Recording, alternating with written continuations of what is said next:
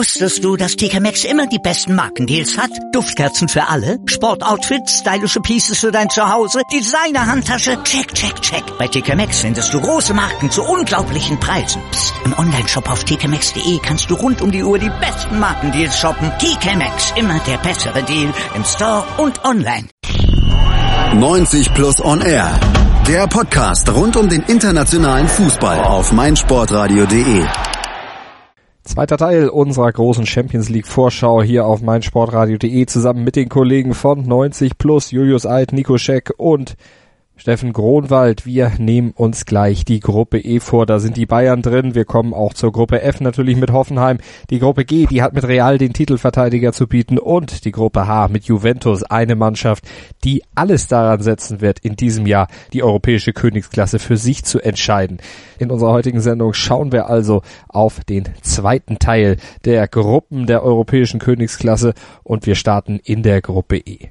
Wir schauen auf die Gruppe mit AEK Athen, Ajax Amsterdam, Benfica Lissabon und natürlich Bayern München. Und da schauen wir zunächst mal auf die Bayern. Nico, von denen hat ja Kalle Rummenigge letztlich genauso wie Thomas Müller jetzt aktuell in der Sportbild ja irgendwo ausgegeben die Prämisse in dieser Saison ist, die Champions League dann nochmal in Angriff zu nehmen, den Titel vielleicht doch nochmal zu holen. Und zwar in dieser Saison. Thomas Müller hat in der Sportbild von Wut im Bauch gesprochen, die man empfindet und die der Antrieb sein soll, um die Champions League zu holen.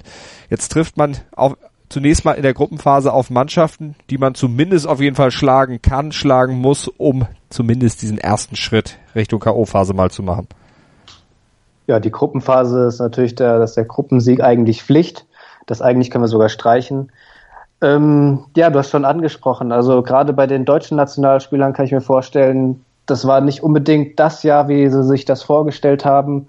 An Real Madrid schon wieder gescheitert in der Champions League. Vielleicht ein bisschen unglücklich, aber am Ende dann doch verdient eben gescheitert. Jetzt bei der WM natürlich das Desaster. Ich kann mir schon gut vorstellen, dass das äh, nochmal neue Kräfte mobilisiert ob das jetzt für die Saison für den ganz großen Wurf reicht, da sehe ich tatsächlich einige Teams einen Ticken weiter vorne. Der Transfersommer gefühlt für mich auch als Bayern-Fan etwas komisch. Man hatte irgendwie vor dem Sommer so ein bisschen das Gefühl, dass da noch was kommt und auch während dem Sommer irgendwie, aber dann kam doch nichts. Im Endeffekt ist jetzt bei Goretzka und Napri geblieben. Sicherlich zwei sehr gute Deals. Goretzka ähm, ablösefrei, sicherlich einer, der sehr schnell ähm, sehr gut funktionieren wird bei den Bayern. Da bin ich sehr optimistisch. Auch Napri ähm, sehr positiv überrascht von seiner Vorbereitung, die er gespielt hat. Ähm, der wird auch eine wichtige Rolle spielen, zumal Koman jetzt erstmal ausfällt. Ansonsten bin ich ja auf den Flügelpositionen trotzdem ein bisschen skeptisch. Man hat äh, vor der Saison gesagt, dass man eben mit vier Flügelspielern in die Saison geht. Im Januar kommt noch Davis dazu und man dementsprechend eben keinen weiteren Außenspieler verpflichten möchte. Ich denke, da hat man sich so ein bisschen selbst im Weg gestanden. Man hat eben mit Ribery und Robben ein weiteres Jahr verlängert. Dementsprechend war schon mal klar, es wird kein Kaderplatz frei. Und jetzt äh, dann nach der Coman-Verletzung noch jemanden zu verpflichten, war natürlich, wäre natürlich auch Quatsch gewesen. Zumal man nicht mehr viel Zeit hatte und dann auf Teufel komm raus, eben noch einen Transfer zu tätigen, nur um einen Transfer zu tätigen, ist wäre natürlich jetzt auch nicht die Lösung gewesen. Dementsprechend hat man sich da vielleicht vorher schon irgendwie mö weitere Möglichkeiten verbaut. Aber sei es drum, Trainer Nico Kovac gefällt mir bisher deutlich besser, als es vielleicht auch viele Bayern-Fans vorher erwartet haben. Er gibt sich auch immer, finde ich, nach außen hin in Pressekonferenzen oder auch in Interviews immer sehr souverän. Und so tritt er auch der Mannschaft gegenüber auf. Man hört nur Positives aus der Mannschaft. Jetzt bleibt natürlich abzuwarten. Der Saisonstart ist geglückt, man ist super gestartet. Es läuft aktuell so, wie man sich das erhofft. Es bleibt natürlich abzuwarten, wie Kovac dann eben funktioniert, wenn es mal nicht läuft, wenn äh, eine Niederlage eintritt oder vielleicht sogar zwei, drei in Folge, wenn man mal nicht gewinnt. Ich will gar nicht wissen, was passiert, wenn beispielsweise Bayern jetzt gegen Ajax mal ein Spiel verlieren sollte oder Benfica oder Athen, völlig egal. Ich denke, dann wird man dann wirklich sehen, ob Kovac derjenige ist, der ähm, Bayern eben in dieser Saison auch zu dem ganz großen Wurf äh, verhelfen kann. Was mir sehr positiv aufgefallen ist, ähm, gerade im Spiel gegen Stuttgart, Kovac hat es geschafft, dass die Bayern auch tatsächlich mal übers Zentrum gefährlich werden. Das war in den letzten Jahren, finde ich, immer etwas rar. Man hat viel über die Flügel gespielt, das macht man natürlich jetzt auch immer noch. Aber über, wenn man eben dann mal übers Zentrum Lösungen finden musste, weil die Flügel zugestellt waren, dann haben sich die Bayern doch sehr schwer getan in vielen Fällen und im Endeffekt, wenn sie es dann, dann trotzdem geschaukelt haben, war das der individuellen Klasse geschuldet. Jetzt in den letzten Spielen oder gerade gegen Stuttgart hat man eben gesehen, dass sie da wirklich ein klares Konzept an die Hand bekommen haben, wie sie den Gegner auch über die Mitte knacken können. Und ähm, das stimmt mich sehr positiv. Ich denke, am Ende kommt es auch darauf an, die Gruppenphase werden sie sicherlich souverän überstehen. Ich denke, da sind wir uns alle einig. Was danach kommt, hängt dann auch sehr viel davon ab, gegen wen sie spielen, wer fit ist, wer vielleicht verletzt ist. Ähm, und natürlich auch vom Gegner. Gegen wen spielen sie? Und die Tagesform ist natürlich in der Champions League ist eine blöde Phrase, aber trotzdem, es hängt natürlich immer davon ab, dann, wie gut bist du drauf genau an dem Tag. Und da hatte Bayern in den letzten Jahren eben gerade in den Duellen mit Real Madrid immer so ein bisschen Pech, beziehungsweise war einfach nicht dann da, wenn es drauf ankam. Dann gucken wir mal, gegen wen sie denn da sein müssen, damit sie eben in der Gruppenphase nicht den ersten Ausrutscher kassieren. Steffen, Ajax, was müssen wir von Ajax erwarten? Von Ajax vor allen Dingen äh, den Hunter, den man aus der Bundesliga noch gut kennt, äh, Jan-Klaas Huntelaar. Der äh, trifft in Holland gerade auch ziemlich wild, äh, konnte zum Saisonstart auch schon so einige Treffer beisteuern. Ja, aktuell hat man sich im Sommer gut gut neu aufgestellt, auch teure Neuverpflichtungen äh, ja getan, unter anderem auch Delay Blind aus Manchester geholt.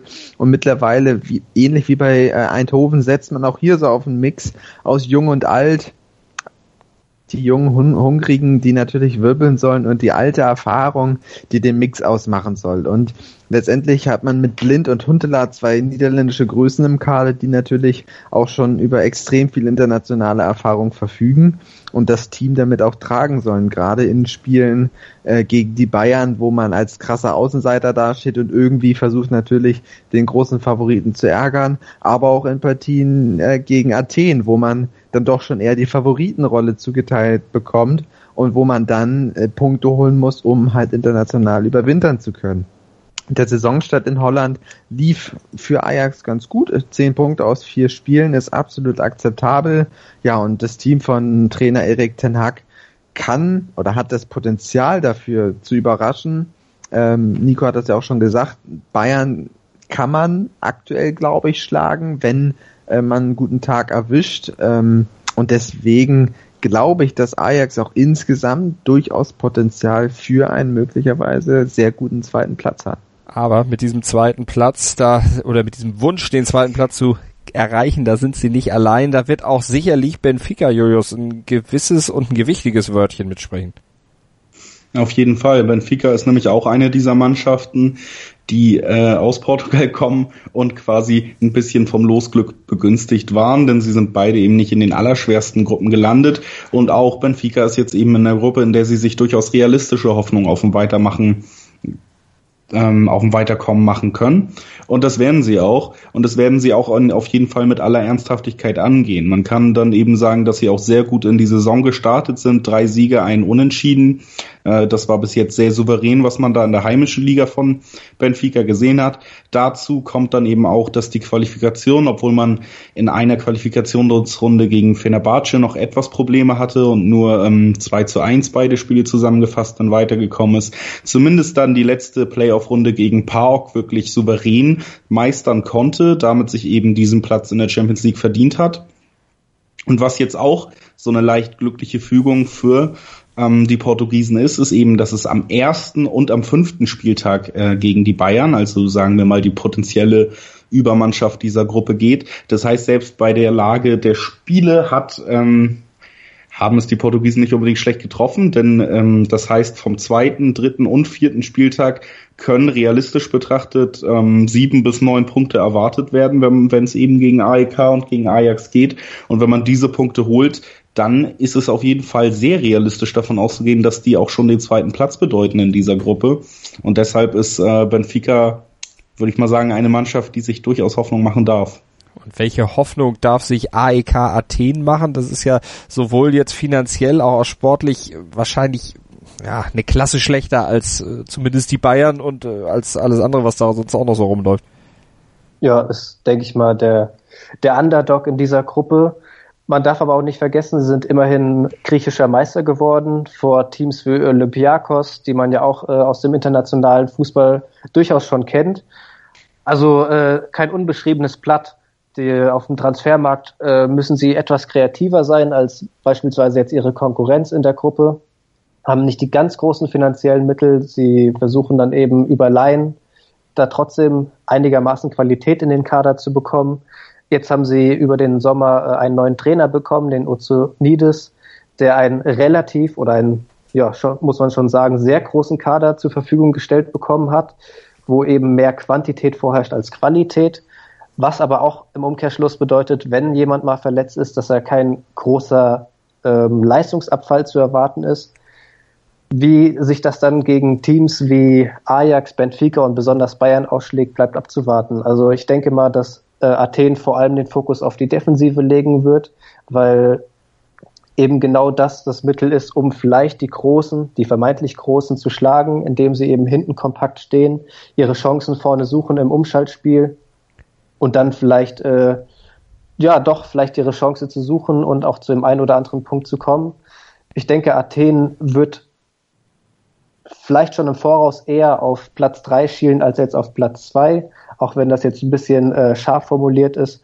Aber ich denke mal, ähm, Athen mit äh, etwas Glück und auch mit einer entsprechenden Tagesform kann man das durchaus schaffen. Da kommt es natürlich auch vor allem darauf an, wie sich Ajax und Benfica gegen Athen behaupten, wie sie vor allem die Auswärtsspiele in Athen bestreiten und ob Athen vielleicht sogar gegen die Bayern irgendwie äh, zumindest zu Hause einen Punkt sichern kann. Also da wird viel davon abhängen, wie auch die Tagesform ihrer Gegner ist. Dann könnte da vielleicht sogar eine kleine Überraschung möglich sein. Aber da ist schon sehr viel Konjunktiv natürlich dabei. Da könnte dann tatsächlich was sein. Wie geht's denn am Ende realistisch aus? Was, was glaubt ihr denn? Bayern, okay, wird wahrscheinlich, wenn alles normal läuft, die Gruppe gewinnen. Wer wird zweiter Verein, der in die Champions League K.O.-Runde geht? Ähm, auf jeden Fall habe ich da Benfica stehen. Ich sehe aber schon, dass das meine beiden Kollegen ein bisschen anders sehen. Für mich ist Benfica noch einen kleinen Schritt, was die Qualität des Kaders, aber auch ähm, was so das, was man einfach in den letzten Wochen von den Mannschaften gesehen hat, einen kleinen Ticken vor Ajax und eben der gute, die gute Lage mit den beiden Spielen gegen AEK plus eben das Spiel gegen Ajax im Spielplan, da passt alles. Das ist durch die Auslösung und durch den Spielplan einfach eine große Chance für die. Und ähm, ich denke mir, die wollen sie sich auf keinen Fall nehmen lassen, deswegen sehe ich sie vor Ajax. Äh, warum die anderen beiden das ein bisschen anders sehen, das können die ja jetzt bestimmt besser ausführen. Ja, feuerfrei. Also ich muss sagen, ich bin da fast schon Julius mein, also ich finde es auch sehr schwer einzuschätzen. Da wird auch vieles äh, von Nuancen abhängen. Ich habe jetzt Ajax auch ein bisschen rein aus dem Bauchgefühl raus auf Platz zwei gesetzt, weil ich glaube, dass sie gegen Athen die sechs Punkte holen werden, was äh, natürlich maßgeblich entscheidend ist, um auf Platz zwei zu landen. Und ich kann mir gut vorstellen, dass Benfica eben nicht diese sechs Punkte gegen Athen holen wird, sondern zumindest in Athen ja, vielleicht zwei, vielleicht sogar drei Punkte liegen lässt. Steffen, hast du da noch einen anderen Aspekt, den du hervorheben würdest? Nein, also ich bin letztendlich auch exakt dieser Meinung, weil ich einfach denke, dass Ajax aufgrund dieser Erfahr ihrer Erfahrung mit Blind, mit Huntela ähm, die Möglichkeiten vielleicht mehr hat, die Kaltschnäuzigkeit sogar mehr hat, gerade in diesen Sechs-Punkte-Spielen, wie man sie ja äh, gern nennt, äh, einfach mehr Punkte zu holen. Und ich würde Ajax auch so einfach eine Überraschung gegen Bayern zutrauen. Im heimischen Stadion ist vielleicht ein Punktgewinn möglich, den Benfica vielleicht nicht holt. Und deswegen sehe ich letztendlich Ajax auch vor Benfica wie gesagt, es macht dann letztendlich, glaube ich, die Kaltschnäuzigkeit des Hunters aus. Und wie kaltschnäuzig die Mannschaften der Gruppe F sind, da gucken wir gleich drauf hier bei unserer Champions League Vorschau auf mein Sportradio.de. Die Gruppe F mit Hoffenheim, Manchester City, Lyon und Donetsk jetzt gleich Thema. Wusstest du, dass TK Maxx immer die besten Markendeals hat? Duftkerzen für alle, Sportoutfits, stylische Pieces für dein Zuhause, Designer-Handtasche, check, check, check. Bei TK Maxx findest du große Marken zu unglaublichen Preisen. Psst. im Onlineshop auf tkmaxx.de kannst du rund um die Uhr die besten Markendeals shoppen. TK Maxx, immer der bessere Deal im Store und online. Uns. Hören, was andere denken. meinsportradio.de. Like it auf Facebook slash meinsportradio. Mein Lieblingspodcast auf meinsportradio.de. Hallo. Hier ist Andreas Thies von der Sendung Chip in Charge, dem Tennis Talk auf meinsportradio.de. Jeden Montag versorgen Philipp Joubert und ich dich mit den neuesten News aus der Welt des Tennis. Darüber hinaus bieten wir Dailies zu den Grand Slams oder auch Live-Übertragung von ausgewählten Turnieren. Wenn dir gefällt, was du von uns bekommst, freuen wir uns über eine gute Bewertung für Chip in Charge auf iTunes. Dir gefällt, was du hörst? Dann rezensiere unsere Sendungen jetzt auf iTunes und gib ihnen fünf Sterne. Gruppe F, unsere nächste Station hier bei unserer Champions League Vorschau auf meinsportradio.de bei 90 Plus on Air und wir gucken auf Hoffenheim, Manchester City, Lyon und Donetsk. Ich glaube, wir gehen da alle konform, wenn wir sagen Manchester City, das ist die Mannschaft, die in dieser Gruppe, die vielleicht auch in der ganzen Champions League Saison doch als großer Favorit äh, dann zu betrachten ist. Vor allen Dingen, wenn wir jetzt einfach mal auf die Gruppe schauen. Äh, City nach der Meisterschaft, nach der souveränen Meisterschaft in der letzten Saison, nach dem Ausscheiden in der Champions League im Viertelfinale gegen Liverpool sicherlich auf Wiedergutmachung aus und darauf endlich diesen Champions League Titel dann doch nochmal einzufahren, oder? Auf jeden Fall. Ähm, man muss ja auch sehen, dass City auch mit Guardiola einen Trainer hat, der so langsam, ähm, was seinen Anspruch an sich selber angeht, ganz bestimmt, aber auch wenn man die Öffentlichkeit oder zumindest die Presse beobachtet, auch den Anspruch von außen an sich mal wieder gerecht werden sollte, als bester Trainer der Welt, ähm, als den viele sehen, diesen Titel zu gewinnen. Das wurde ihm ja schon in der Bayern-Zeit vorgeworfen, dass ihm das nicht gelungen ist. Jetzt nach zwei Jahren City auch noch ohne, das heißt die einzigen Champions League-Siege weiterhin mit Barcelona. Ähm, das heißt, selbst der Trainer wird da nochmal einen persönlichen Antrieb haben und es könnte eben auch eine Auswirkung haben, wie äh, City diese Saison angeht, dass nicht nur der Trainer, nicht nur die Mannschaft, sondern eben auch sogar die Besitzer klar den Erfolg in der Champions League anstreben, schon seit längerem, und dass man deswegen vielleicht auch die Priorisierung nochmal etwas ändert. In der Liga ist äh, City unangefochten die beste Mannschaft gewesen letztes Jahr und wird es höchstwahrscheinlich auch wieder diese, dieses Jahr sein. Das hat man bei Guardiola eigentlich in jeder Station gesehen, dass er mit Ligafußball wenig Probleme hat, dass äh, um Konstanz geht, die seine Spielweise meistens so heraufbeschwören kann, dass keine andere Mannschaft wirklich mithalten kann. Das belegen eben auch diese Punkterekorde zum Beispiel aus der letzten Saison. Zum Beispiel aber auch aus der letzten Saison mit Bayern, wo eben Dortmund eine sehr gute Saison hingelegt hat und trotzdem als punktbester Zweiter eben nur Zweiter wurde, weil Guardiola eben so viele Punkte sammelt mit seinen Teams. Das heißt, man wird mit diesem großen Kader, mit dieser großen Qualität vielleicht noch mehr darauf achten, dass die Champions League jetzt ein bisschen mehr Priorität genießt. Der Ligatitel wurde jetzt ja auch ähm, gerade erst gewonnen. Und da hat man eben auf jeden Fall eine interessante Mannschaft zur Verfügung. Man hat ähm, hoffentlich gelernt aus dem Ausscheiden gegen Liverpool im letzten Jahr. Das ist einem Guardiola zuzutrauen, dass er eine Niederlage in so einem Wettbewerb nicht einfach nur abnickt und weitermacht, sondern dass er eben auch selbstkritisch damit umgeht. Man hat halt gesehen, dass City bei Zeiten Probleme hat mit sehr aggressiven, offensiven Herangehen des Gegners, ähm, wenn dann die Beine ein bisschen müde sind, dass man dann doch noch kalt erwischt werden kann in diesem eigentlich auf Kontrolle ausgelegten Spielstil.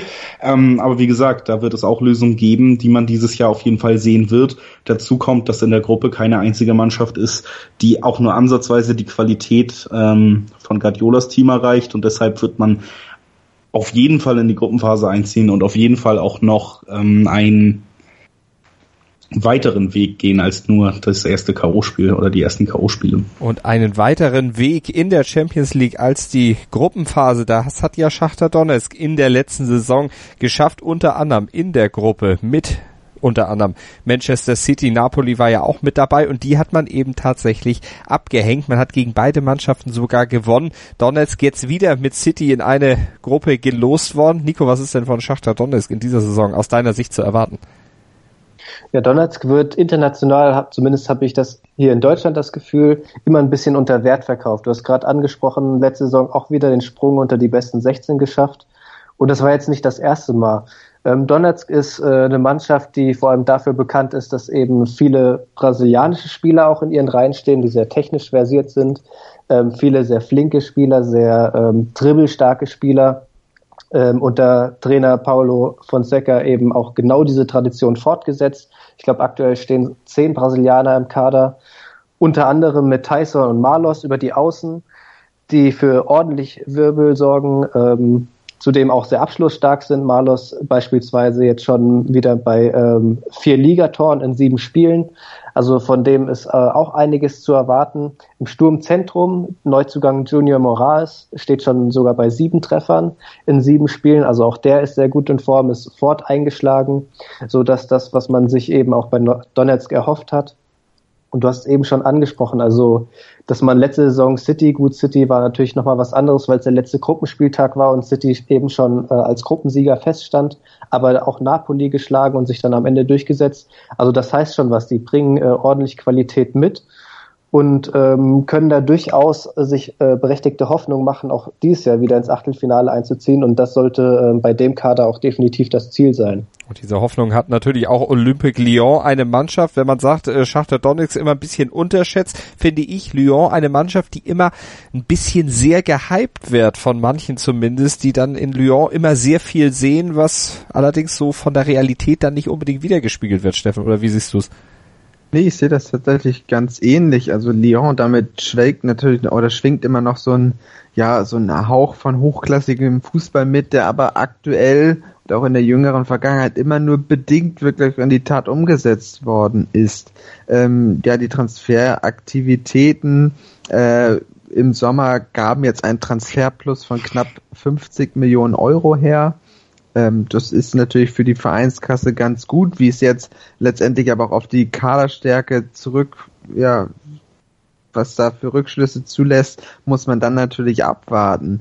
Aber ähm, letztendlich haben, hat Lyon auch mit Dembele eine junge Offensivhoffnung verpflichten können, Fekir als Aushängeschild nach kleinem Transfer Hickhack halten können.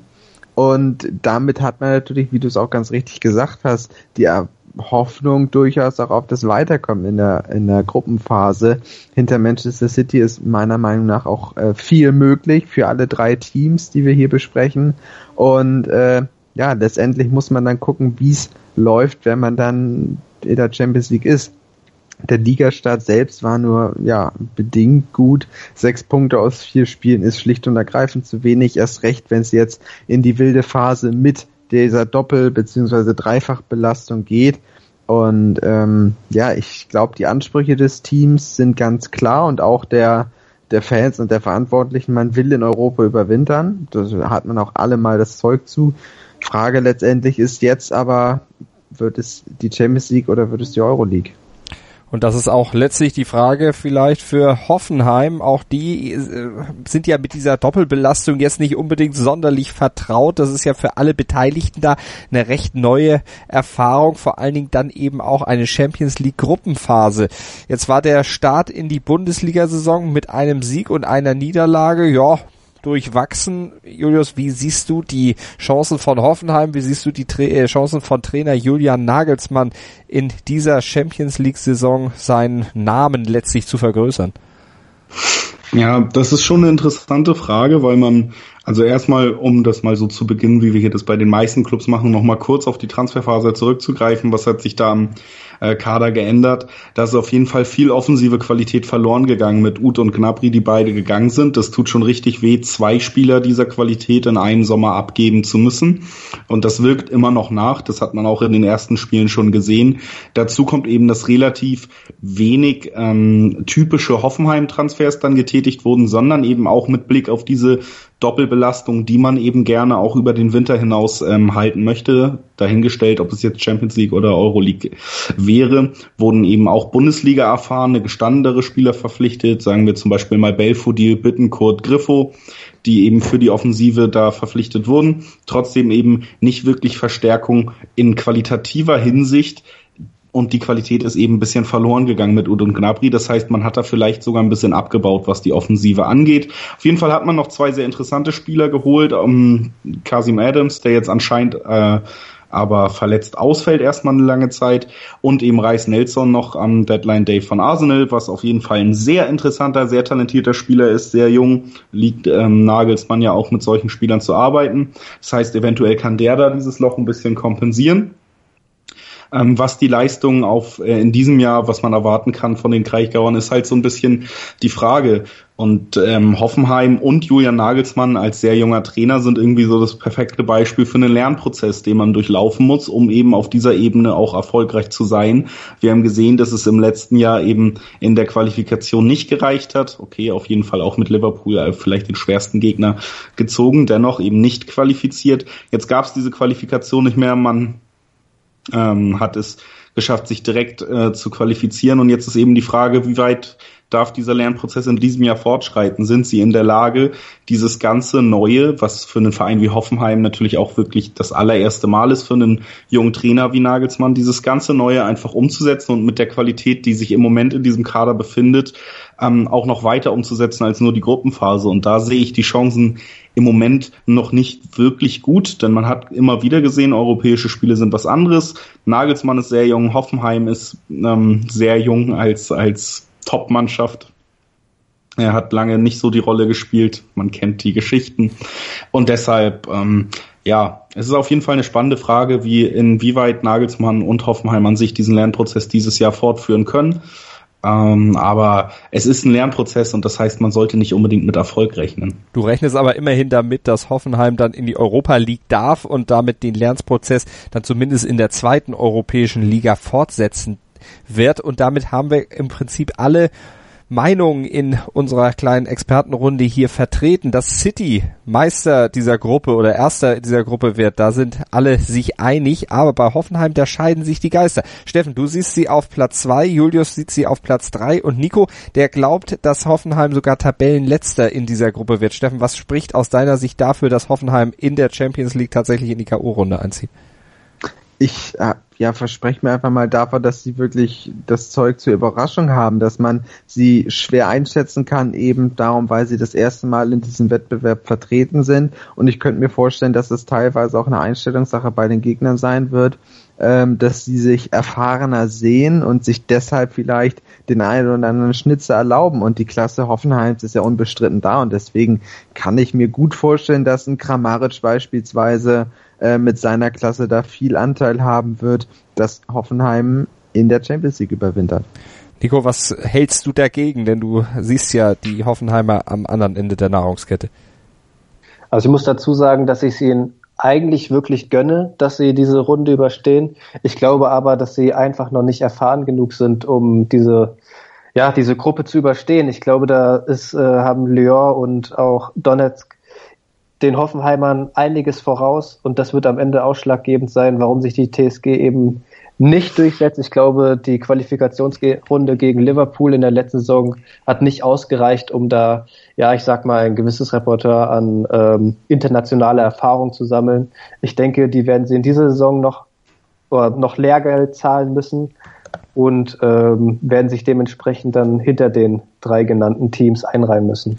Wo seht ihr die Hoffenheimer? Frage an euch Hörer da draußen, wenn ihr eine Meinung habt und zu auch unseren anderen Tipps hier in unserer Champions League Vorschau gerne eine abgeben wollt, dann tut das doch bei uns auf meinsportradio.de als Kommentar unter diesem Beitrag. Da sind wir sehr offen dafür, euer Feedback mal zu hören. Wie seht ihr denn die Chancen der deutschen Mannschaften in der Champions League Saison 2018-19? Wie seht ihr die Chancen überhaupt der anderen Mannschaften auch? Was schätzt ihr, wer kommt weiter, wer ist die Top-Mannschaft, wer Kanonenfutter. Da sind wir hoffnungsfroh, dass ihr uns eure Meinung dann auch nochmal in schriftlicher Form zukommen lasst. Und wir werden euch gleich in akustischer Form natürlich auch noch die Gruppe G und die Gruppe H aufdröseln. Und bei der Gruppe G, da wird uns ja gleich der Titelverteidiger, der mehrfache Titelverteidiger Real Madrid erwarten. Hören, was andere denken. meinsportradio.de Du kannst das Knockout kriegen. oder das App. Jetzt. Mein Lieblingspodcast auf meinsportradio.de. Hallo, hier ist Malte Asmus. Jeden Montag hörst du mich zusammen mit Desiree Wolf und Thomas Wischnewski bei Nur Golf. Nur Golf ist für dich der Double Albatross unter den Sportpodcasts? Dann gib uns dein Feedback auf iTunes und bewerte Nur Golf mit 5 Sternen. Dir gefällt, was du hörst? Dann rezensiere unsere Sendungen jetzt auf iTunes und gib ihnen 5 Sterne.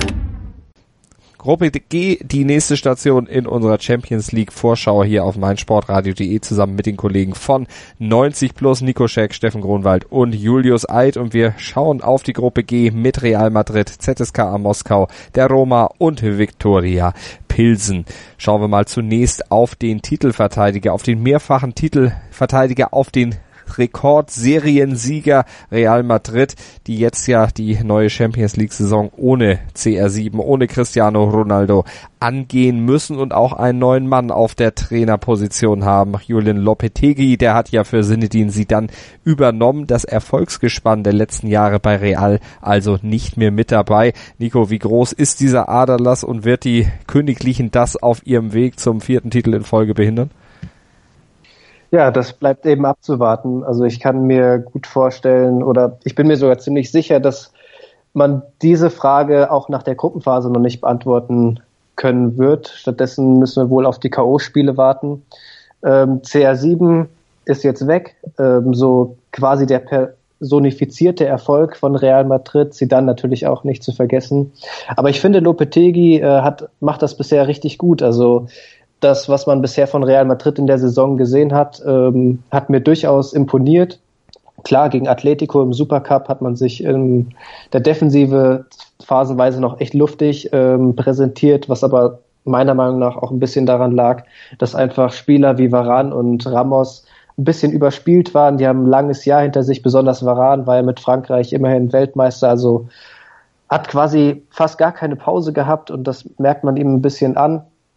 Ähm, was ich sehr interessant fand im Sommer, dass sie eben nicht die ganz große Transferoffensive gestartet haben. Damit habe ich ehrlich gesagt gerechnet, dass man da ähm, zumindest einen Hazard holt oder vielleicht sogar schon in Richtung Neymar schielt. Das nicht passiert. Jetzt weiß man natürlich nicht, was in den, was im Hintergrund da so gelaufen ist, ob man da vielleicht versucht hat, den einen oder anderen großen Transfer zu tätigen. Ähm, da möchte ich nur Kane ansprechen, der ja dann sich letztendlich für Tottenham entschieden hat. Vielleicht war man dran, vielleicht auch nicht. Das lässt sich jetzt schwer beurteilen. Interessant finde ich auf jeden Fall die neuen Rollen von Benzema und Bale beispielsweise, die ja so ein bisschen auch den Abgang von Ronaldo ähm, kompensieren sollen. Benzema ist jetzt ganz klar der Zielspieler, Spieler, was er vorher eben nicht so war. Er war mehr so der Zuspieler für Ronaldo. Jetzt ist er ganz klar derjenige, der ähm, den Ball dann eben auch ins Tor befördern soll, derjenige, der den Abschluss suchen soll. Und das tut er auch deutlich häufiger als noch in den letzten Jahren. Und auch die Rolle von Bale finde ich sehr interessant, weil er jetzt wieder deutlich häufiger auch in die Box einrückt, seine Torgefahr ähm, auch nutzen kann. Das war auch in den letzten Jahren natürlich auch einigen Verletzungen geschuldet nicht der Fall. Dementsprechend bin ich da recht optimistisch, dass sie eben diese Tore, die durch den Abgang von Ronaldo fehlen, durchaus auch kompensieren können. Zumal jetzt auch ähm, Asensio eine deutlich gewichtigere Rolle einnehmen wird. Auch der gefällt mir schon sehr, sehr gut. Auch jetzt, wer ihn bei der Nationalmannschaft gesehen hat, ähm, natürlich gestern mit zwei Sahnetreffern. Auch der wird in dieser Saison sehr gefragt sein und ich bin auch davon überzeugt, dass er diese Rolle auch einnehmen kann, dass er ähm, wirklich auch in den großen Spielen abliefern wird. Dann haben wir im Tor natürlich nochmal ähm, ein kleines Upgrade mit Corto ähm, gegenüber Navas, würde ich sagen. Klar, Navas in den letzten Jahren sicher ein guter Rückhalt, gerade auf der Linie natürlich stark, aber im Gesamtpaket würde ich sagen, ist das dann doch schon nochmal äh, ein Ticken stärker jetzt. Ähm, dann auch ein Backup für Cavachal geholt, ähm, halte ich auch für sehr, sehr wichtig, weil Cavachal ja durchaus auch immer mal mit kleinen Wehwehchen zu kämpfen hatte. Ähm, und natürlich auch, dass einfach der Konkurrenzkampf auf den Außen nochmal angeheizt wird. Ähm, Ganz vorne dann mit Mariano Diaz auch ein wichtiger Transfer, dass man eben ein Backup für Benzema hat. Der stand so im Kader jetzt nicht unbedingt. Majoral, bei allem Respekt halte ich jetzt nicht für die Qualität, um ähm, dann, wenn es hart auf hart kommt, dann Benzema zu ersetzen. Mit Diaz ist das doch nochmal eine andere Hausnummer. Ähm, dann natürlich noch der große Transfer von Vinicius Junior, Wobei ich da mir ziemlich sicher bin, dass er eher so ein Spieler ist für die Zukunft. Den werden wir jetzt in dieser Saison in den großen Spielen oder generell in der Liga kaum sehen. Der wird langsam aufgebaut und äh, ich denke, das ist auch okay so, weil mit ähm, Asensio, mit Isco, mit Bale, mit Benzema hat man da auf jeden Fall sehr viel Qualität vorne und ist auch in der Breite recht gut aufgestellt. Und weil du eben sagtest, gegen wen es dann eng werden könnte, dann gucken wir doch mal auf die weiteren Teams in der Gruppe und fragen uns, gegen wen könnte es denn von denen eng werden? Steffen, gegen Viktoria Pilsen wahrscheinlich nicht. Ähm, ja, ich glaube, wenn man da realistisch rangeht, dürfte da selbst bei einem schlechten Tag von Real Madrid nicht viel schief gehen. Der tschechische Meister geht bei allem Respekt natürlich als krasser Außenseiter nicht nur in die Champions League, sondern auch in diese Gruppenphase. Man will sich einfach auf internationalem Niveau beweisen und die großen Teams, so gut es geht, ärgern. Inwiefern das gelingt, ist schwer zu sagen, aber die Gegner oder das Niveau der Gegner ist natürlich ein ganz anderes. Deswegen dürfte man sich, glaube ich, nicht allzu viele Hoffnung auf Punkte machen. Ähm, der Saisonstart in der Liga lief bislang optimal, soweit bis auf äh, dem Spieltag vor der Länderspielpause. Da herrschte es gegen Slavia Prag aus dem Nichts eine recht hohe 4 zu 0 Klatsche. Und ja, durch diese herbe Niederlage ist man dann jetzt in Anführungszeichen nur auf dem zweiten Platz hinter eben Slavia Prag. Der Transfersommer war recht unspektakulär. Verpflichtungen und Abgänge gab es, jedoch äh, floss dafür nicht äh, jeweils nicht eine tschechische Krone, also alles im ablösefreien Bereich und deswegen aufgrund ja der allgemeinen Kadersituation, die nun mal einfach nicht allzu berauschend ist, wenn man dann mal äh, die Roma oder Real als Gegenpendant nimmt, dann dürfte eigentlich nichts anderes als der vierte Platz dabei herausspringen. Alles andere wäre dann doch eine sehr, sehr große Überraschung. Julius schafft ZSKA Moskau eine Überraschung. Sind die eine größere Bedrohung für Real? Ist das ernst zu nehmen? Ähm, sie sind auf jeden Fall schon eine größere Bedrohung als Pilsen. Das hat Steffen schon ganz gut rausgestellt, dass wir da mit Pilsen auf jeden Fall den krassen Außenseiter haben. Darüber dürfen sie noch mal ein ganzes Stück äh, höher angesiedelt sein. Dennoch befinden sie sich hier in der Gruppe ähm, mit zwei solchen internationalen Schwergewichten, dass ZSKA eigentlich sich so ein bisschen im ähm, Niemandsland dieser Gruppe befindet, was Kaderqualität, aber auch was eigenen Anspruch angeht, dürfen sie sich sozusagen als designierten Dritten ähm, sehen in dieser Gruppe und können sich mit aller Wahrscheinlichkeit auf die Europa League freuen. Ähm, das wird dann auch eher dem Anspruch des Kaders gerecht, als eben in die K.O.-Phase der Champions League einzuziehen. Davon ist man dann doch relativ weit noch entfernt. Um, ja, und ein Wunder gegen gerade Real, aber auch die Roma, ist fast auszuschließen. Das heißt, ähm, wir haben hier eine Gruppe, die, glaube ich, relativ leicht auch einfach einzuschätzen ist. Außer vielleicht, was, wenn es um den Spitzenplatz geht, aber dazu kommen wir dann noch später. Ja, gucken wir doch mal, wer kann denn Real also den Spitzenplatz, wenn überhaupt, streitig machen? Dann ist es nur noch die Roma, weil das ist die letzte Mannschaft, die wir in dieser Gruppe noch zu besprechen haben. Die Roma hat ja in der letzten Saison gezeigt, was sie international leisten kann. Gegen Barca die, den Favoriten in diesem Duell rausgeschmissen, neben Liverpool die zweite große Überraschung in der letzten Champions League Saison gewesen. Was erwartet ihr denn in dieser Saison von den äh, von der Roma? Wer möchte die Roma vorstellen? Ja, du hast schon erwähnt, also die Roma hat natürlich letzte Saison ähm, alle überrascht, hat ja, man möchte fast schon sagen, über ihren Möglichkeiten gespielt, sensationell Barca rausgeworfen ähm, und hat jetzt dementsprechend, wie es immer so ist, wenn ein Team äh, ja eine überraschend gute Saison hinlegt, dann gehen natürlich auch einige Leistungsträger werden meistens dann eben abgegeben oder müssen abgegeben werden, weil sie Begehrlichkeiten wecken. So war es auch bei der Roma mit äh, Keeper Alisson und auch Nein Golan, der sich Inter angeschlossen hat. Trotzdem muss man sagen, dass die Roma ähm, ein gutes Transferfenster hinter sich hat. Ähm, da kann man wieder nur den Hut ziehen von Monchi, der eben einen guten Job gemacht hat auf dem Transfermarkt, sehr kreativ war, dass man ähm, jetzt einen Sonsi geholt hat aus Sevilla, aber auch den talentierten Cristante. Ähm, Pastore ist auch noch aus äh, Paris gekommen. Also da ist durchaus äh, Qualität im Kader. Und ähm, nicht zu vergessen natürlich Justin Kluivert, ähm, der äh, sicherlich auch perspektivisch verpflichtet wurde.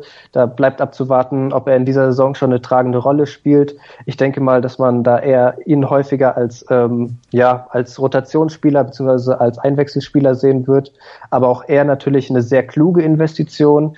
Ähm, von dem werden wir in Zukunft noch viel sehen. Da bin ich äh, fest von überzeugt. Ansonsten natürlich auch der Kader ist gut besetzt, ähm, auch breit aufgestellt.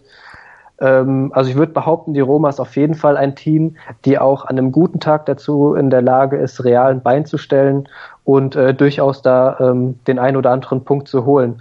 Und äh, ich schließe mich da meinen beiden Vorrednern an. Also gegen Pilsen und Moskau werden die Römer auf jeden Fall ihre Punkte ganz sicher einfahren. Und diese Punkte werden, Julius, aus deiner Sicht zumindest dafür reichen, dass dann auch Real am Ende distanziert wird in der Tabelle. Ja, das ist so ein bisschen auch ein ähm, Tipp, der jetzt nicht nur aus äh, absolut neutralen Beobachtungen entsteht, sondern also einfach auch so ein bisschen so ein Gefühlsding, dass ich das, ähm, also erstmal muss man ja rausstellen, man sollte in dieser Gruppe wirklich davon ausgehen können, dass sowohl Rom als auch Madrid ähm, gegen beide anderen Gegner beide Spiele gewinnen werden. Das heißt, äh, da werden sie sich auf einer Ebene befinden und dann geht es eben in diese direkten Duelle. Und da hat man bei Real in den letzten Jahren in den Gruppenphasen immer gemerkt, dass das jetzt gar nicht so unbedingt das ist, wo sie wirklich brillieren.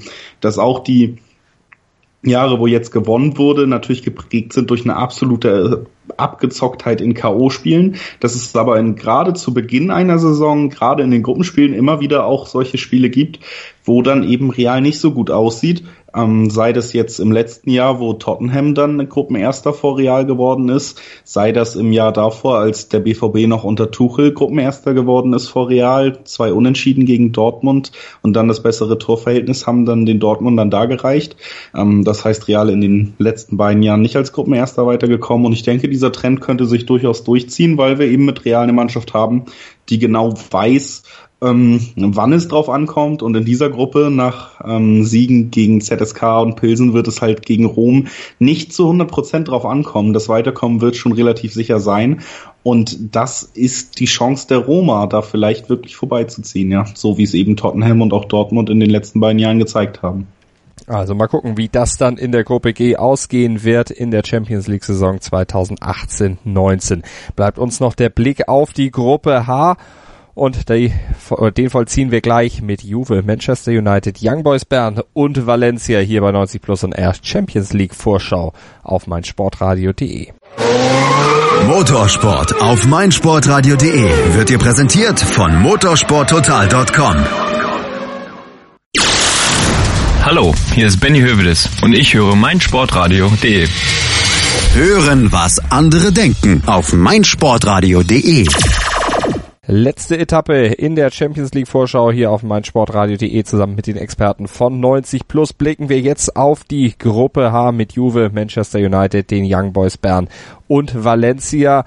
Gucken wir mal zunächst auf die alte Dame, die ja in dieser Saison letztlich alles darauf ausrichtet, in der Champions League wieder eine ganz gewichtige Rolle mitzuspielen. Unter diesem Aspekt ist ja vor allen Dingen auch die Verpflichtung von Cristiano Ronaldo zu sehen. Der hat in der Serie A bisher zwar noch nicht getroffen, aber in der Champions League, da baut man darauf, dass er gleich einschlagen wird.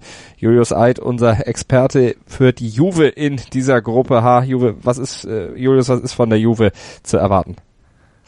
Ähm, auf jeden Fall eine Menge und das sieht man eben schon am Anspruch, der deutlich wird durch die Verpflichtungen, die in diesem Sommer getätigt wurden. Allen voran natürlich Cristiano Ronaldo, denn dass Cristiano Ronaldo in der Champions League trifft, wie er will, ist wohl mittlerweile schon fast Naturgesetz. Das hat sich über die letzten Jahre wirklich herauskristallisiert, dass das absolut sein Wettbewerb ist, ohne Wenn und Aber.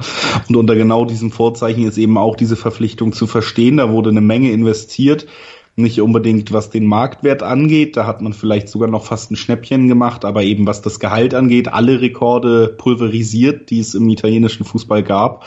Und das steht ganz klar hinter, dass einem diese sieben Titel, die man in letzter Zeit in der heimischen Liga eingefahren hat, in Folge eben, dass einem das nicht mehr reicht, dass man jetzt endlich auch wieder zu den ganz großen Europas gehören möchte.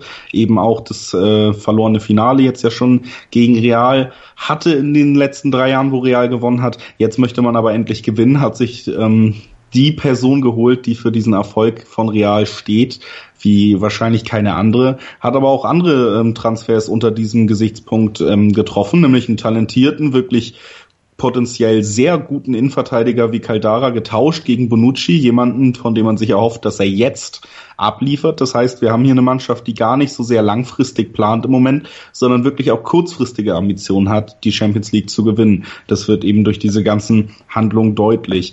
Wenn man dann noch die Liga in Italien betrachtet, die natürlich über die letzten Jahre sehr viel spannender und stärker geworden ist, muss man trotzdem herausstellen, dass Juventus da ja eine ähnliche Position einnimmt, wie es vielleicht dann nur Bayern in dort äh, Bayern in ähm, Deutschland tut. Das heißt, man steht, was Kaderqualität angeht, schon noch mal weit über allen anderen Mannschaften. Das heißt, man wird mit dieser Dreifachbelastung nicht die größten Probleme haben. Und der Rest der Mannschaft ist mittlerweile eben auch darauf ausgelegt, ähm, die Champions League gewinnen zu können. Natürlich geht es jetzt zum Beispiel gegen Manchester United in dieser Gruppe, die, die von der Spielweise unter Mourinho vielleicht das englische Schalke sind. ähm, aber da werden dann eben genau ähm, solche Spieler wie Ronaldo oder auch Dybala Gold wert sein. Und darauf kann dann wirklich, ähm, können dann wirklich wenige Mannschaften auf der Welt zurückgreifen. Und deshalb Juve absoluter Top-Favorit in Gruppe H und auch einer der Mannschaften, mit der man länger rechnen sollte in diesem Jahr auf jeden Fall. Und das haben sie sich ja letztlich auch vorgenommen, in dieser Saison möglichst bis zum Ende dabei zu sein. Ja, wer kann ihnen in dieser Gruppe das Wasser reichen? Die Young Boys Bern, Steffen, wahrscheinlich eher nicht. Ich wollte jetzt gerade eigentlich äh, einleiten mit kommen wir zum nächsten Favoriten. Nee, Spaß beiseite. Ich glaube, äh, auch bei den Young Boys aus Bern äh, ist sich jeder bewusst, dass das äh, ja sechs Spiele zum absoluten Genießen werden, weil man gegen absolut renommierte europäische Top-Teams spielt, ähm, zu die sich ja auch durchaus Valencia zählen darf. An, angesichts der Klasse, die sie auch in ihrem Kader haben. Ähm, ja, in der Liga läuft's optimal. Man hat den absolut perfekten Saisonstart hingelegt und äh, alle sechs Ligaspiele gewinnen können. Die Vorfreude auf, der, auf die Champions League ist riesig. Man trifft auf die angesprochenen Teams und kann so auf dem Papier eigentlich nichts verlieren, es sei denn, man lässt sich abschießen, aber davon gehe ich jetzt nicht aus. Dafür ist Bern dann auch irgendwo zu konstant, meiner Meinung nach. Aber nichtsdestotrotz ist das natürlich die Außenre Außenseiterrolle schlechthin. Und ja, deswegen schauen wir mal, wie es sich jetzt letztendlich entwickelt. Transfertechnisch hat man mit Kasim Adams äh, ja den von schon vorhin äh, angesprochenen Abgang zur TSG aus Hoffenheim. Ähm, den hat man verloren, verstärkte sich recht unspektakulär. Da gab es jetzt weder große Namen noch große Summen, äh, mit denen Bern ge gehandelt hat. Aber auch offensiv brauchte man das so gar nicht riesig. Man hat 19 Tore in den bisherigen sechs Spielen in der Liga geschossen. Das ist dann doch schon ein extrem starker Wert. Und deswegen glaube ich, dass Bern durchaus die Möglichkeit hat, sich nicht punktlos aus dieser Gruppe zu verabschieden, wenn auch vielleicht wohl sieglos. Die Frage ist, was ist denn zum Beispiel von Valencia zu erwarten, Nico? Die haben äh, sich äh, deutlich verstärkt eigentlich auf dem Papier im Sommer, nachdem sie in der letzten Saison ja Platz 4 eingefahren haben in Spanien, was ja in der Liga schon durchaus bemerkenswert ist, hinter den großen drei eben auf diesem Platz zu landen. Aber diese Verpflichtung und auch das, was man sich vorgenommen hat, das konnte man jetzt zum Start der La Liga noch nicht so richtig zeigen. Ja, genau. Also die Saison, in, man ist jetzt genau so gestartet, wie man das eben nicht wollte, obwohl man im Sommer, du hast angesprochen, sich sehr, sehr gut verstärkt hat und man eben die letzte Saison endlich mal wieder ähm, konstant gespielt hat und äh, oben mitmischen konnte, quasi am Ende dann Best of the Rest äh, hinter den großen drei aus Madrid und eben Barcelona. Ähm, ja, in dieser Saison eben bisher mit doch sehr großen Problemen am letzten Spieltag mit dem 2 zu 2 gegen Levante ähm, ungewohnt Schwächen gezeigt. Also die haben sicherlich da noch einige Anpassungsprobleme, was vielleicht auch daran liegt, dass eben ähm, viele Spieler neu im Kader sind, vielleicht ein, ja, ich sag mal ein paar Wochen Anpassungsprobleme äh, haben werden. Äh, was aber sehr positiv ist, dass sie eben Gedesh halten konnten, beziehungsweise jetzt fest verpflichtet haben. Das war ja auch ein langer Transfer-Hickhack im Sommer, ob PSG ihn jetzt ähm, abgeben wollte oder nicht. Am Ende hat es dann doch geklappt. War ja auch in der letzten Saison ein wichtiger Leistungsträger bei Valencia. Dazu äh, im Sturm mit Batshuayi und Gamero deutlich verstärkt. Ähm, da darf man nicht vergessen, dass ja da schon ein gewisser Rodrigo im Sturm steht. Also man kann schon fast sagen, dass sie im Sturm überbesetzt sind mit den Spielern, die sie da haben. Haben auch noch Santi Mina. Ähm, hinten sieht das schon etwas anders aus. Da ähm, fällt es sowohl qualitativ als auch quantitativ etwas ab. ähm, mit Cristiano Piccini. Ähm, wenn der beispielsweise mal ausfällt, dann haben sie keinen etatmäßigen Rechtsverteidiger mehr im Kader, haben noch zwei Linksverteidiger. Das erinnert ein bisschen an die Bayern, die ja jetzt auch äh, auf den Außenverteidigerpositionen sehr dünn besetzt sind. Nichtsdestotrotz kann man von Valencia auch in dieser Champions League-Saison durchaus was erwarten. Also die haben enorme Qualität im Kader und sind auch in der Lage, ähm, gegen Teams wie United oder Juve an einem guten Tag äh, ihre Punkte zu holen. Mit äh, Marcelinho einen sehr guten Coach, ähm, der auch genügend Erfahrung mitbringt, äh, seinem Team immer ein klares Konzept an die Hand gibt.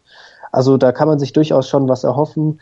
Ähm, nichtsdestotrotz am Ende muss es natürlich, muss natürlich viele stimmen, um in dieser Gruppe dann auch ins Achtelfinale einzuziehen. Und das müsste es auch für Manchester United, aber zum Saisonstart stimmte da eben noch nicht alles. Vor allen Dingen Mourinho untypisch in der Defensive stimmt es bisher überhaupt nicht. Ziemlich löcherig das, was der Portugiese da bei Manchester United momentan auf den Platz schickt, beziehungsweise schicken muss. Das hat er ja auch mehrfach deutlich gemacht, dass das eigentlich gar nicht sein Kader ist. Man hat ihm ja einfach schlichtweg seine Wünsche vor der Saison nicht erfüllt. Dieses Hickhack mit Sport Woodward zusammen. Das haben wir auch mal aufgedröselt hier bei uns auf meinsportradio.de bei 90 Plus und er könnt ihr auch noch mal nachhören. Aber das ist natürlich dann was, was äh, ja gerade bei dieser äh, Konkurrenz mit Valencia und Juve, die ja durchaus Firepower vorne in der Offensive haben, ziemliche, ja, ziemlich zum Rückschlag werden kann.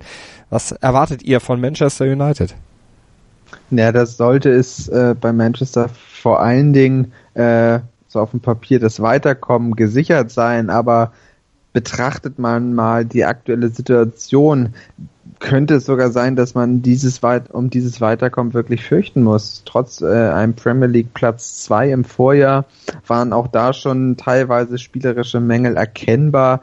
Die Defensive funktioniert ja nicht wirklich. Da gab es immer wieder grobe Schnitzer und Löcher, die so nicht gestopft werden konnten. In der Offensive fehlten sämtliche Automatismen, die Kreativität, auch äh, mit Sanchez Sanchez, den man geholt hatte, funktionierte das nicht wirklich. Das äh, ja war einfach Sand im Getriebe und das Aus gegen Sevilla im Achtelfinale vergangenes Jahr war dann einfach symptomatisch für die gesamte Situation.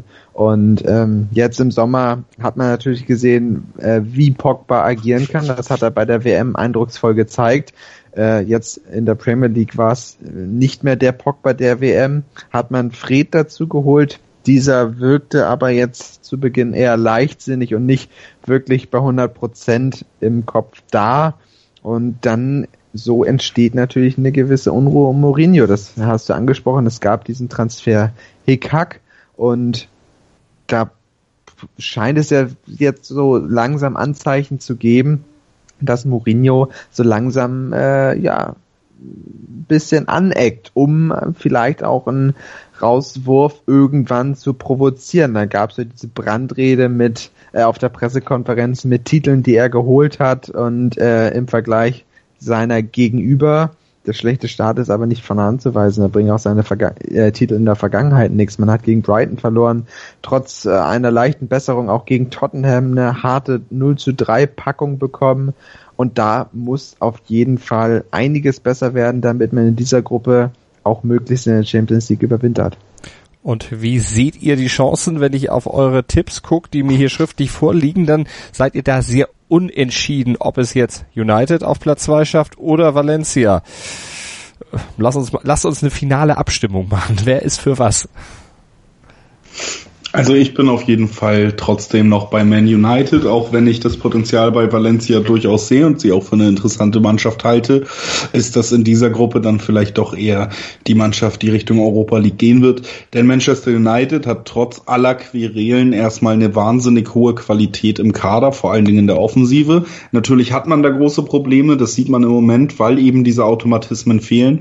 Aber trotz allem ähm, ist ein Lukaku, ist ein Sanchez, ist selbst ein Rashford, auch ein Pogba, sind immer gut für ein Tor und das sollte man nicht unterschätzen. Das sollte man auch immer noch nicht kleinreden, wenn jetzt zum Beispiel zwei Spiele in der Premier League verloren gegangen sind. Gerade das Tottenham-Spiel muss man da ja auch so ein bisschen rausheben. Da wurde für Mourinho eher ähm, untypischer Fußball gespielt und es sah über weite Strecken richtig gut aus, bis es dann zu dem ersten Doppelschlag ähm, von Lukas Mura kam und äh, man 2-0 zurücklag. Deshalb ähm, United auf jeden Fall nicht auf dem Level, wo sie sein könnten, auf jeden Fall nicht da, wo der Verein gerne sein möchte, aber ähm, qualitativ weit genug, um trotzdem den zweiten Platz hinter Juventus belegen zu können und eben auch ein Trainer, der trotz aller Probleme einer der erfolgreichsten Trainer der Neuzeit ist und vor allen Dingen auch einfach ein sehr, sehr abgezockter Typ und deshalb wird er sich das nicht nehmen lassen. Das kann ich mir beim besten Willen nicht vorstellen. Steffen, du bist da eher skeptisch. Du denkst, glaube ich, eher in die Richtung United geht mal wieder in die Europa League. Vielleicht holen sie da nochmal den Titel, wie ja schon mal unter José Mourinho, aber Champions League Achtelfinale, äh, äh. Ganz genau. Äh, äh, ich glaube tatsächlich einfach, dass äh, Manchester in, in der Hinserie massive Probleme bekommen wird. Man weiß natürlich nicht, wie sich das jetzt äh, die Zeit über entwickelt. Es kann natürlich auch eine vorzeitige Trennung von Mourinho geben. Ich denke mal, da ist da hinsichtlich ist nichts ausgeschlossen.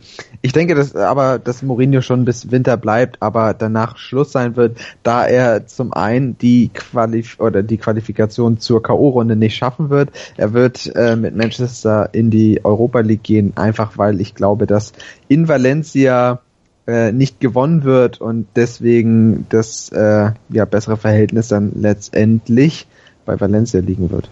Also ob das tatsächlich so ausgeht, das werden wir da natürlich dann in der Vorrunde der Champions League 2018-19 verfolgen können. Das waren auf jeden Fall die Einschätzungen unserer Experten von 90 Plus, die ja dann auf 90 Plus und auch hier bei meinsportradio.de im Verlauf der Champions League Saison sich wieder äußern werden mit ihren Expertisen zu den einzelnen Spieltagen. Da werden wir euch auch regelmäßig auf dem Laufenden halten zu allem, was im europäischen Fußball passiert, ohnehin schriftlich bei 90 Plus und akustisch hier bei uns auf mein sportradio.de. Ich sag vielen Dank an Nico Scheck, an Steffen Gronwald und an Julius Eid. Vielen Dank, Jungs. Gerne. Gerne. Und vielen Dank natürlich auch an euch fürs Zuhören. Bleibt uns gewogen, abonniert unsere Podcasts. Am besten holt ihr euch die Feeds über unsere App für iOS und Android, dann seid ihr immer auf dem Laufenden und habt meinsportradio.de und unsere Stimmen immer in der Hosentasche. Das war die Drohung zum Abend, aber ich denke, ihr wisst, wie es gemeint war. Ihr seid ja Stammhörer und ihr seid uns sehr, sehr treu und dafür bedanken wir uns bei euch natürlich auch. Mein Lieblingspodcast auf meinsportradio.de. Kevin Scheuren hier von Starting Grid, dem Formel 1 Magazin auf meinsportradio.de. Zu jedem Rennwochenende bringen wir dir alles, was du brauchst, um bei der Königsklasse des Motorsports up to date zu sein. Vorberichte, Nachberichte, Analysen und Meinungen, das alles gibt's hier. Und wenn dir gefällt, was du hörst, dann bring Starting Grid bei iTunes auf die Pole Position. Wie das geht? Eine kleine Rezension schreiben und fünf Sterne dalassen und schon sind wir auf dem Treppchen ganz oben. Dir gefällt, was du hörst? Dann rezensiere unsere Sendungen jetzt auf iTunes und gib ihnen fünf Sterne. Ich habe mich natürlich schockverliebt, weil die war wirklich ganz, ganz klein. So begann die Mensch-Hund-Beziehung zwischen Christina und Tierschutzhund Frieda. Und wie es danach, nach dem ersten Moment der Verliebtheit, so weiterging und welche Klippen es danach zu umschiffen galt, das hört ihr in der neuen Ausgabe von Iswas Dog, dem Podcast für harmonische Mensch-Hund-Beziehungen. Iswas Dog? Mit Malte Asmus. Überall, wo es Podcasts gibt.